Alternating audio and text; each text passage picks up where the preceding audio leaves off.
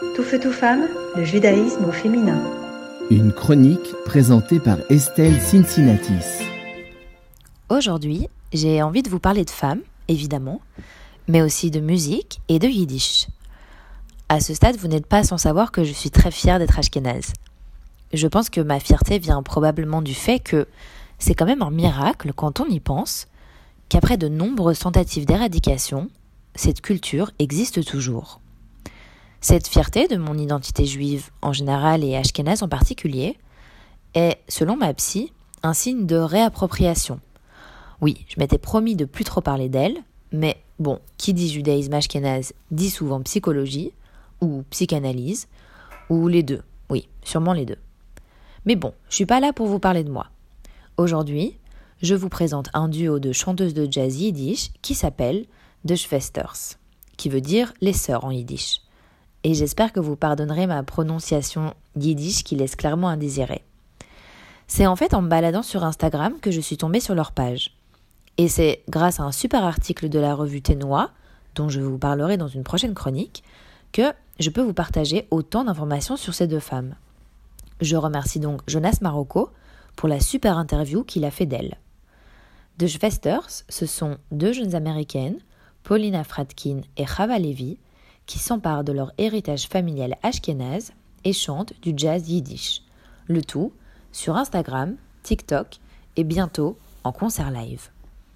Elles ont une vingtaine d'années et se connaissent depuis l'école secondaire, mais c'est au moment de leurs études de jazz en Israël que la magie opère vraiment.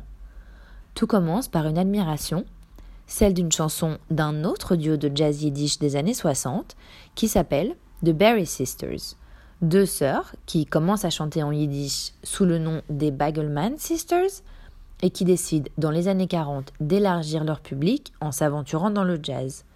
Elles finiront alors par américaniser leur nom. Paulina et Chava sont donc prises d'une envie de les imiter et d'apprendre les paroles, et c'est d'ailleurs ce groupe-là qui leur inspirera leur nom de groupe. Alors, après avoir longtemps travaillé sur la bonne prononciation des mots en yiddish, elles décident finalement de se mettre en scène sur les réseaux sociaux. Et là, il faut dire que le succès est immédiat, puisque certains de leurs posts comptent des centaines de milliers de likes. Et en fait, je vous raconte ça comme si c'était tout à fait normal. Mais de nouveau, si on prend un peu de recul, moi je trouve ça complètement dingue. Moi qui croyais que le yiddish était une langue quasiment morte, en dehors des communautés ultra-orthodoxes.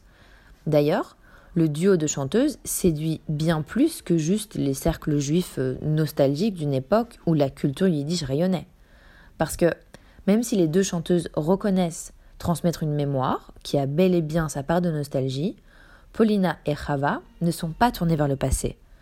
Le yiddish est inséparable de leur héritage et elles l'ont retrouvé grâce à la musique, mais pour elles, c'est de musique et de jazz qu'il s'agit avant tout. Et Écrire cette chronique m'a aussi poussé à faire d'autres recherches sur le yiddish de manière plus générale. Alors que j'utilise des mots de yiddish dans mon vocabulaire quotidien, j'étais loin d'imaginer les centaines d'initiatives qui le célèbrent et souhaitent le rendre accessible. Par exemple, le Yiddish Book Center, mais aussi Yiddish New York, qui se veut être une véritable communauté non orthodoxe, et évidemment des tables de discussion en yiddish, ici même à Bruxelles. Et je fais une petite parenthèse, mais en termes de livres, je vous recommande Les joies du Yiddish. C'est un pur bijou à avoir dans votre bibliothèque. Alors finalement, je pense que vouloir reconnecter avec la culture yiddish ne vient pas juste nourrir une, une nostalgie d'un temps passé. Je pense qu'il s'agit aussi d'un moyen joyeux pour reconnecter à cette partie de son identité, celle que tant d'autres ont voulu éradiquer, mais qui visiblement est plus vivante que jamais. Tout feu, tout femme, le judaïsme au féminin.